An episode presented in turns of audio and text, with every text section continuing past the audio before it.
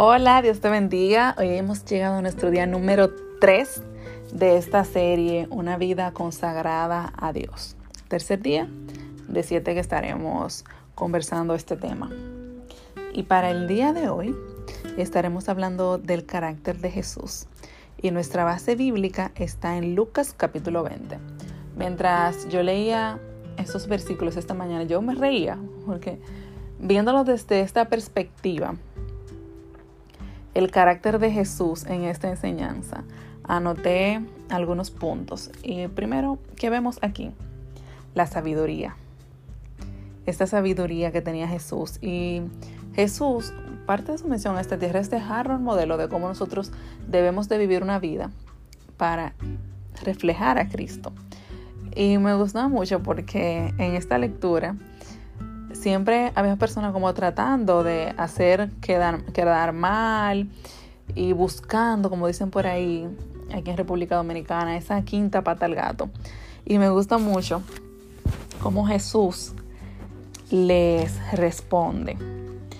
Por ejemplo, aquí está la historia de cuando le preguntan del tributo, de si es dice aquí en el versículo 27 del capítulo 20, y le preguntaron diciendo, Maestro, sabemos que dices y enseñas rectamente y que no haces acepción de persona, sino que enseñas el camino de Dios con verdad. ¿No es lícito dar tributo a César o no? Perdón, dice, ¿nos es lícito dar tributos al César o no?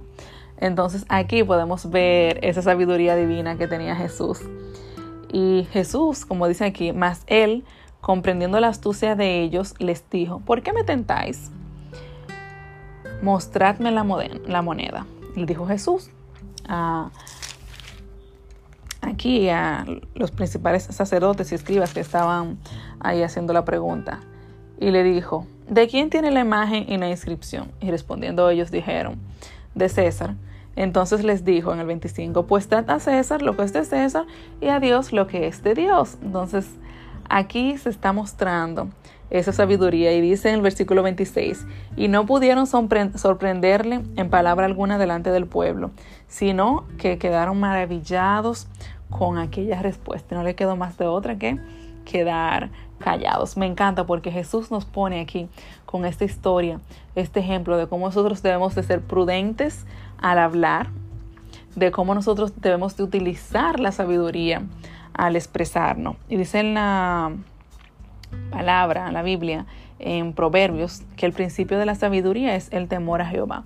O sea, cuando nosotros estamos conectados con el Señor, Él nos da esa revelación, esa sabiduría, esa inteligencia para nosotros caminar, para nosotros tomar nuestras decisiones. O sea que en Dios solamente nosotros tenemos beneficio.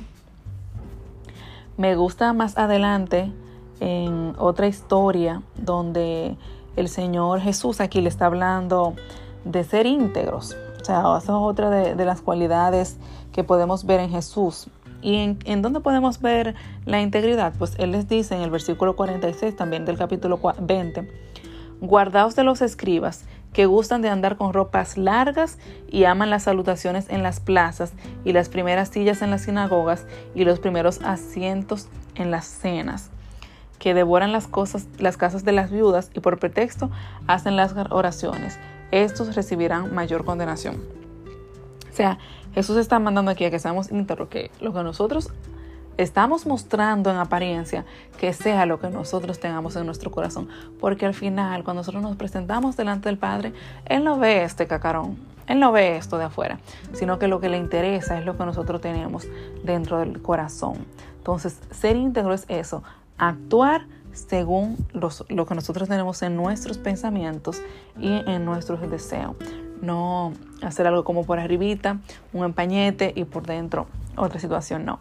Por eso debemos de procurar con diligencia de tener un corazón cada día más parecido a Cristo.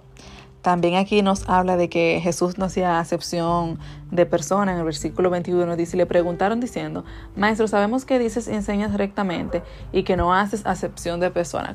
O sea que lo, lo que estaban ahí, lo que querían, lo que estaban procurando atacarle, conocían realmente, sabían el comportamiento que Jesús estaba teniendo. Porque miren que para atacarle, primero le decían, como tú haces esto bien, entonces nuestros actos hablan. Las personas que están a nuestro alrededor están constantemente mirando qué nosotros hacemos. Entonces aprovechemos nuestros actos, vivir integridad, mostrar esa sabiduría de Dios, no hacer acepción de persona, enseñar con la verdad, como dice aquí en diferentes versículos, y ser íntegros.